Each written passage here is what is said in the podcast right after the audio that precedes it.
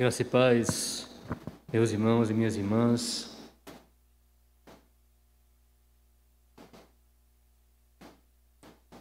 Eu também quero pedir oração pela sobrinha de Cíntia. Cíntia é uma irmã aqui de nossa igreja, esposa de Fabinho, esposa de Fábio. E a, a sobrinha dela, ainda muito jovem, está em estado grave por causa do Covid. Então, que possamos orar por ela. Eu não sei o nome dela, mas o Senhor sabe. Vamos abrir a palavra do Senhor lá no livro de Atos, Atos, capítulo 8.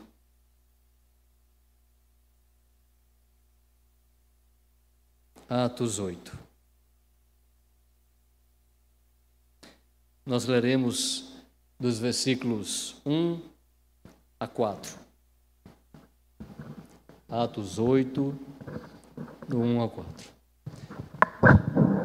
Nós sabemos que a mensagem principal do livro de Atos é a pregação do Evangelho, é a pregação sobre Cristo.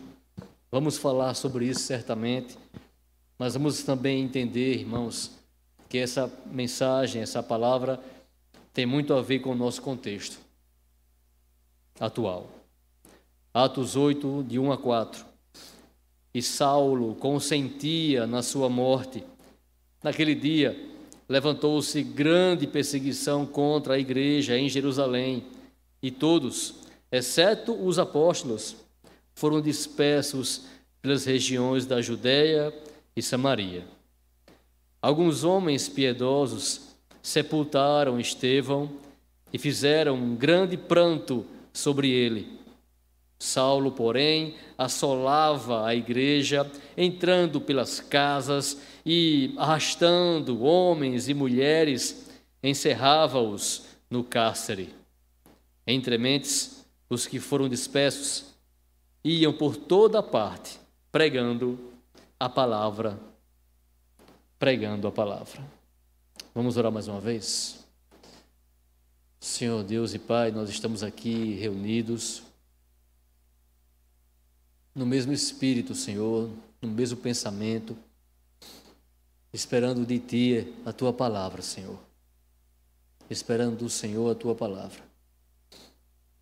Nós carecemos dessa palavra, Senhor, que nos consola, que nos fortalece, que nos conduz em fé, que aumenta a nossa fé, que nos ensina, nos disciplina, Senhor, em nome de Jesus.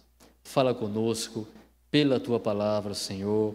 Fala a nossa mente, ao nosso coração, em nome de Jesus. Perdoa os meus pecados, perdoa os pecados de cada um, Senhor, que está agora participando desse momento e que possamos receber de Ti a tua graça, Senhor, pela tua palavra.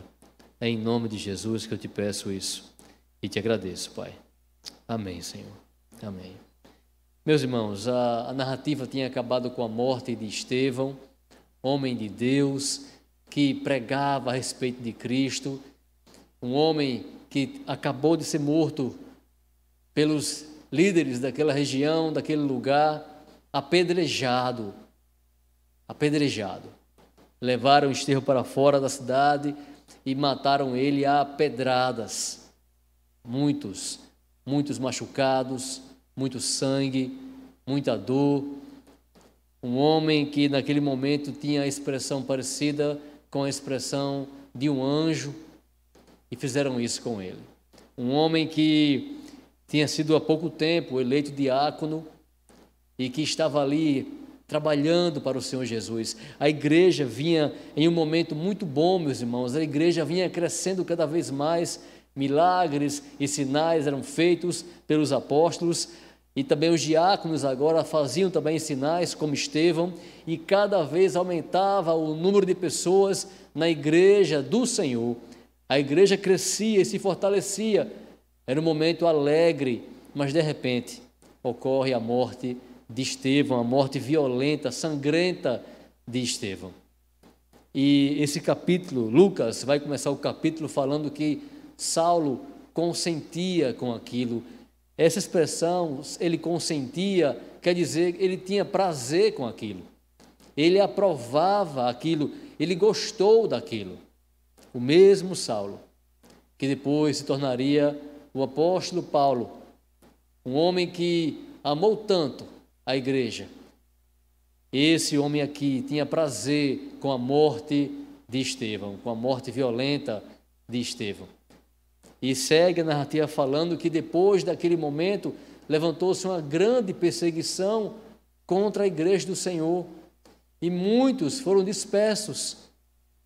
Alguns homens piedosos pegam o corpo de Estevão destruído, uma morte por apedrejamento, é uma morte muito dolorosa, irmãos, muito triste, baseada no ódio dos homens, vinda do ódio das pessoas, da raiva delas, da maldade delas. Mas aqueles homens piedosos pegam o corpo de Estevão e vão sepultá-lo. Ali eles demonstram, primeiro, que eles tinham fé na ressurreição daquele corpo tão machucado, e eles tinham fé, apesar daquela grande perseguição, eles não se importaram em também receber pedras, em também receber açoites, em ser encarcerados. Eles levaram com muito pranto o corpo de Estevão. Veja, é um momento muito triste. Nós hoje também vivemos um momento muito triste em nossos dias. E a igreja passava por isso aqui. Mas algo deve ser tomado daqui.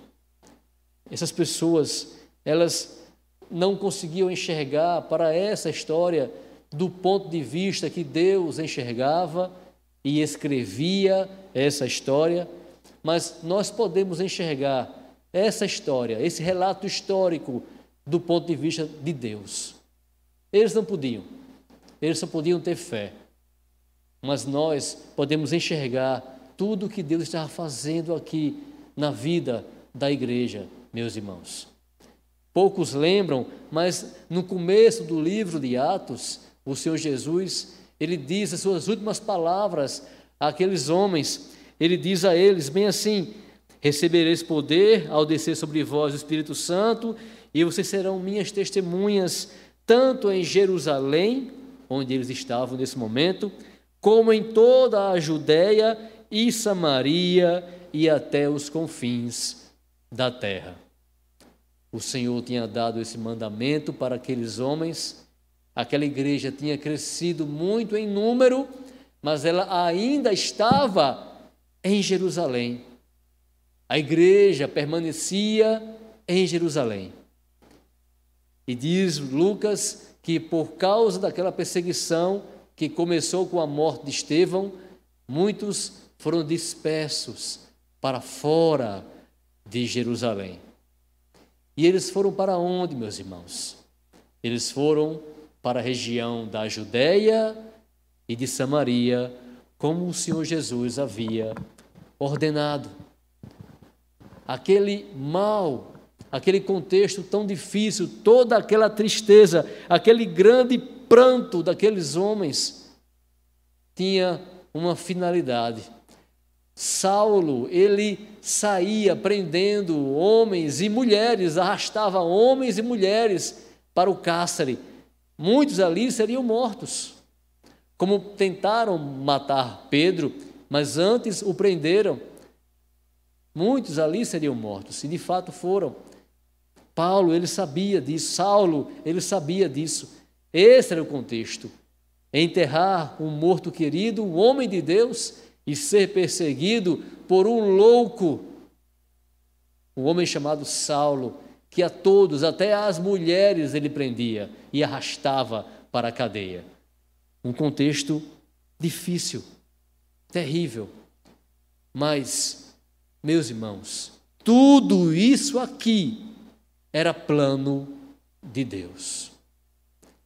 E eles precisavam acreditar nisso nós precisamos acreditar que esse momento difícil no qual nós passamos, pelo qual nós passamos agora, é plano de Deus.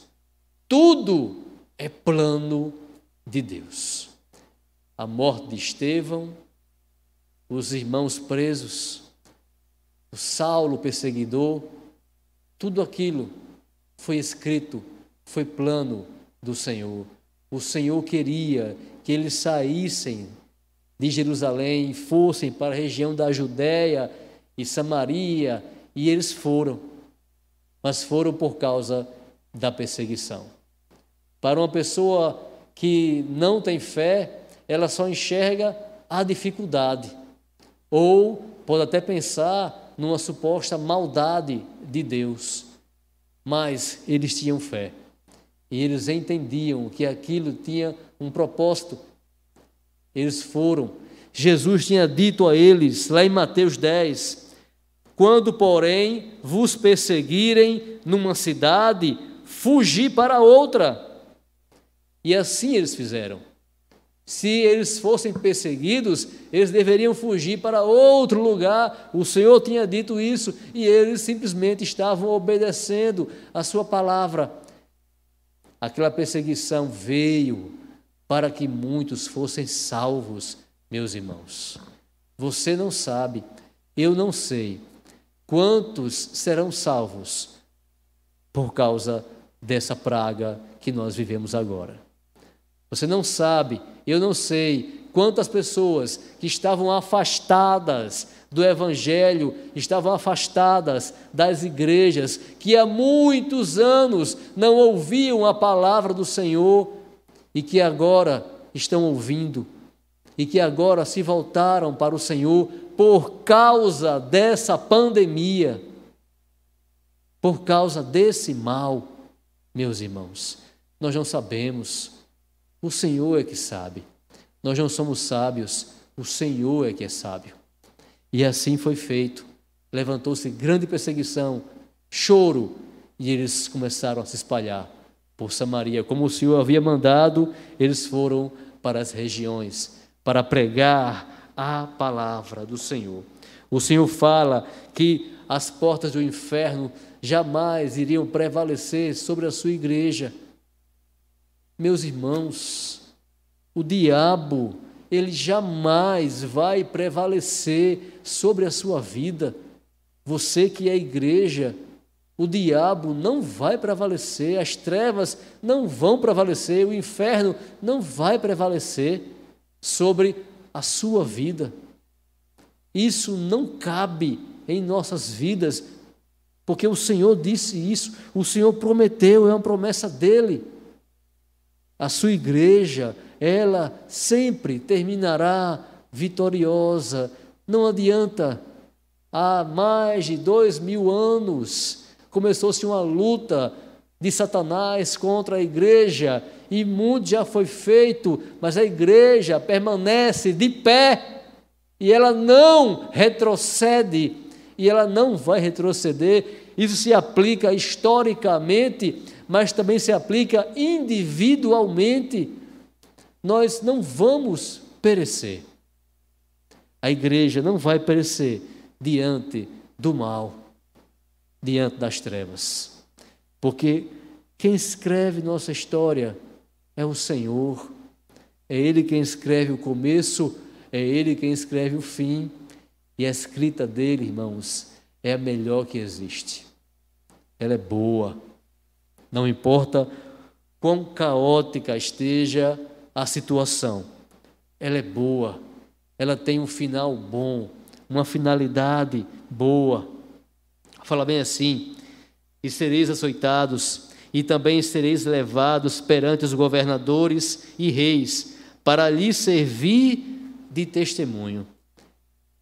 Cristo falando que eles, os seus discípulos, que a sua igreja seria açoitada, chicoteada, levada perante governadores, como Paulo foi, mas existe uma finalidade: era para que a igreja pudesse testemunhar sobre Jesus, falar do Senhor Jesus, para que muitos fossem salvos. Irmãos, nós temos insistido aqui no livro de Atos, a maior preocupação do Senhor é que ele possa ser glorificado através do Evangelho de Jesus Cristo, através da cruz de Cristo. Deus, Ele quer e Ele vai salvar.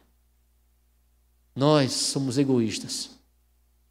Nós estamos preocupados demais com as nossas demandas, com aquele emprego, com aquela faculdade, com aquele sonho, com várias coisas que nós desejamos e devemos desejar e orar por isso, mas nosso problema é que nós só pensamos nisso e só olhamos para isso e deixamos tantas vezes de entender que o maior propósito do Senhor, o maior plano dele, a maior alegria dele é ser glorificado pelo Evangelho do Senhor Jesus Cristo, pela cruz de Cristo. Ele quer salvar as pessoas, mas ele quer salvar as pessoas através da pregação da palavra dele. Pregação essa que ele entregou a mim e a cada um de vocês. Essa é a grande vontade do Senhor. Se Estevão tiver que morrer tiver que testemunhar com a sua vida para provocar tudo isso, ele vai morrer como ele morreu. Se aqueles homens piedosos, se for preciso que eles chorem, eles vão chorar. Se for preciso que os irmãos corram, fujam, deixem suas casas, eles vão deixar. Porque o Evangelho tem que ser pregado.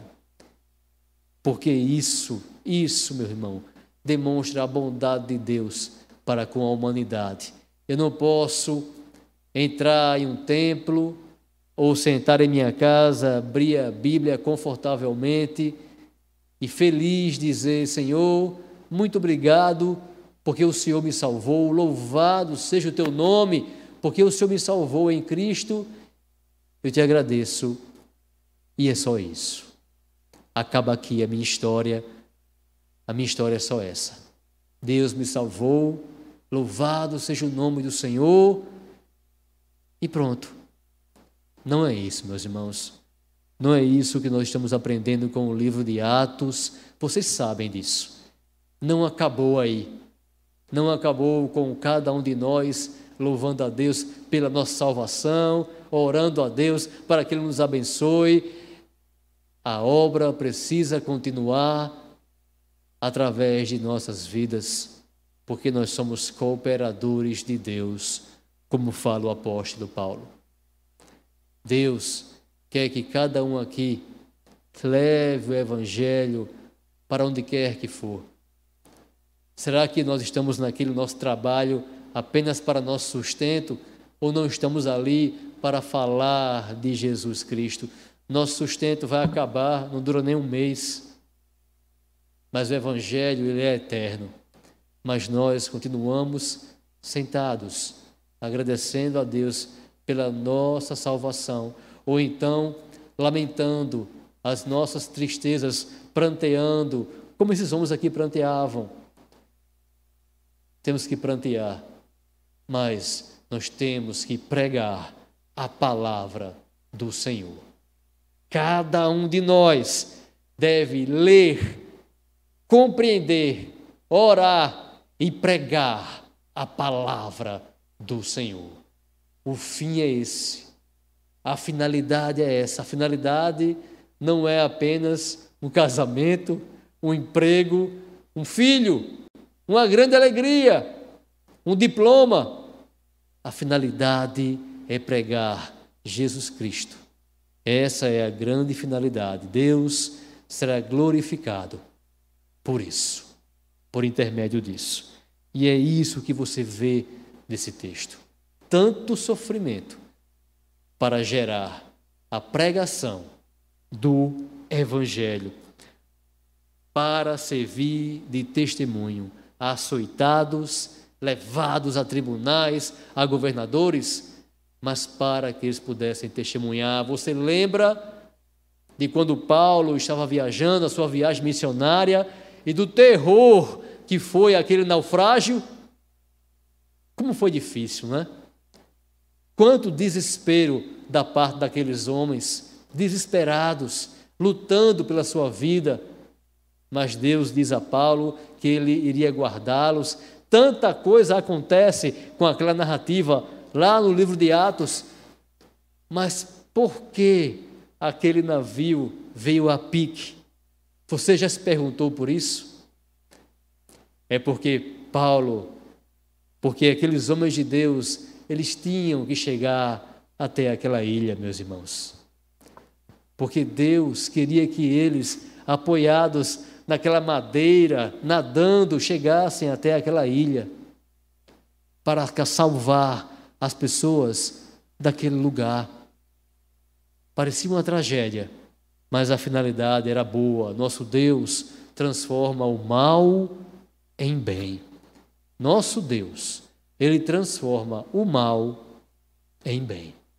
E esse texto de Atos 8, de 1 a 4, mostra isso. Um texto que começa com o homem tendo prazer na morte de um servo de Deus e termina falando que aquelas pessoas que fugiram foram por toda parte. Eles estavam em Jerusalém, somente em Jerusalém, mas agora eles estavam em toda parte, pregando a palavra, que quer dizer lutando pela salvação das pessoas. Começou com a morte, mas terminou com a vida, com a vida eterna. Sempre é assim, irmão. Creia nisso. Um irmão nosso, o irmão Eliomar, diz uma frase que é a mais pura verdade. Nós temos que estar lá no futuro junto com Deus, sabia? Nós temos que estar com Deus lá no futuro. Você já parou para pensar, para olhar hoje para o passado, para aqueles seus dias de luta lá no passado? Já parou? Se você soubesse naquele dia lá atrás que tudo terminaria bem, que você estaria aqui hoje, se nós soubéssemos disso naquele dia lá no passado, será que nós não estaríamos mais tranquilos naquele dia mal? Certamente estaríamos, não é? Mas isso, irmãos, é pela fé. Hoje é muito fácil dizer que eu passei por uma grande tribulação mas glória a Deus, o Senhor me ajudou e eu estou aqui. É muito fácil falar isso hoje, né? Porque estamos aqui. Mas com relação ao futuro, nós não falamos assim, nós temos que falar. Eu creio que o Senhor vai me ajudar, que o Senhor vai me abençoar.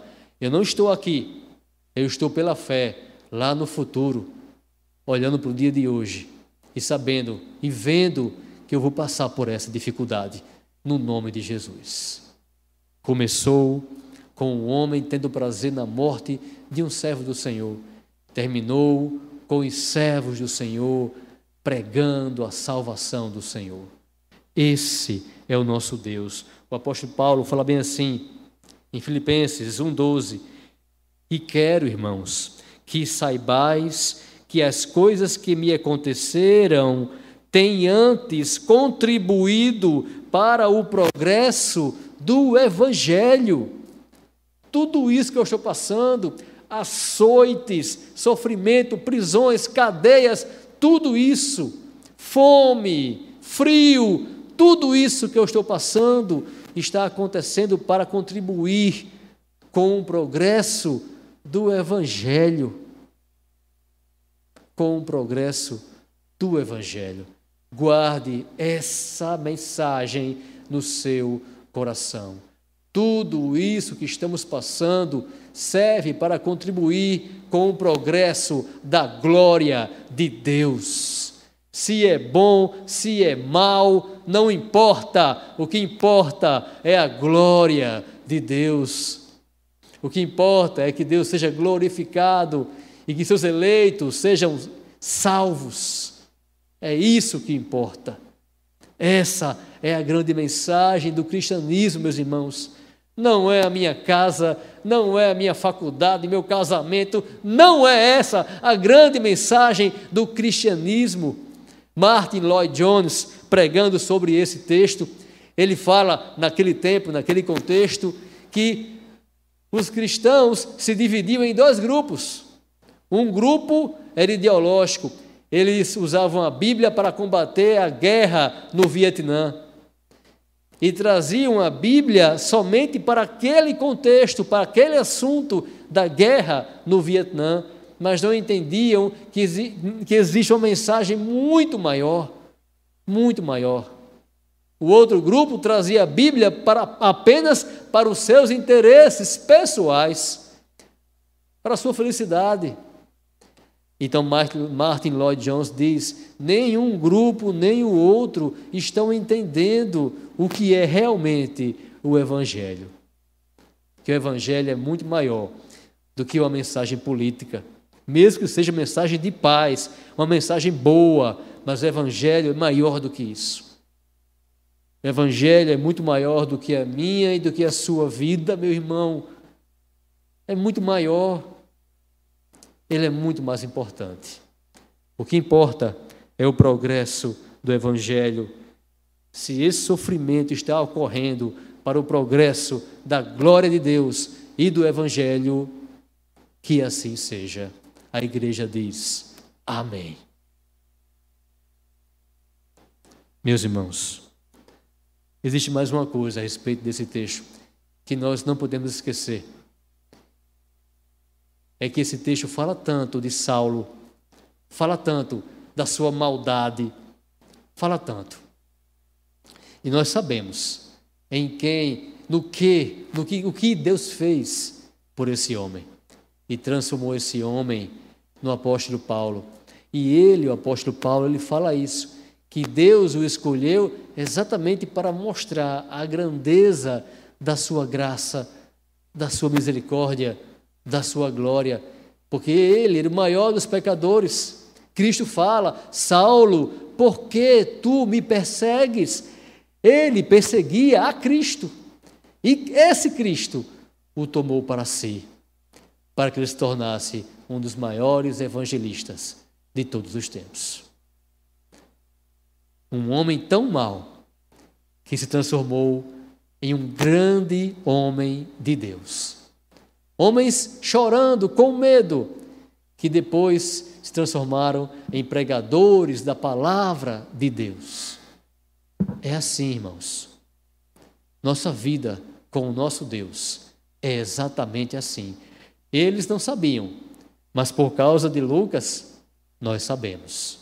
Portanto, em nome de Jesus, esteja lá no futuro com Deus e saiba que tudo o que ocorre é para a glória do Senhor.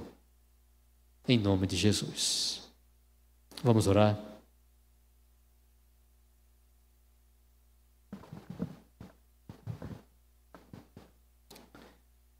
Senhor,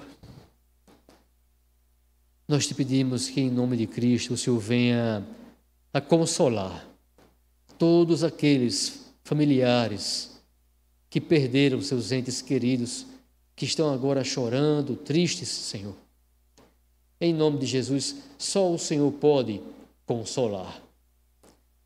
Nós te pedimos, Senhor, que a tua igreja possa compreender que o Senhor transforma o mal em bem, que na verdade nunca existe derrota que na verdade nós somos mais do que vitoriosos, mais do que vitoriosos em Jesus Cristo, por causa daquele que nos amou, nós somos mais do que vitoriosos. Que cada um de nós possa compreender, Senhor, que a luta já está ganha, a batalha já está vencida por Jesus, que o inferno não vai prevalecer, que o Senhor já nos deu a vitória, Senhor, por mais difícil que seja o nosso contexto. Tudo, meu Deus, tudo ocorre para a tua honra, para a tua glória, para o teu louvor, para a salvação de muitos, Senhor. Meu Deus, que a tua igreja possa te glorificar, mesmo em meio a essa pandemia, mesmo em meio a essa grande dificuldade, a doenças depressões, tristezas. Que a tua igreja possa te glorificar, crendo que o Senhor está à frente de tudo isso, e tudo está nas tuas mãos, Senhor. E que cada um de nós possa descansar nessa verdade. É no nome de Jesus que eu te peço e eu te agradeço, meu Deus. Amém, Senhor.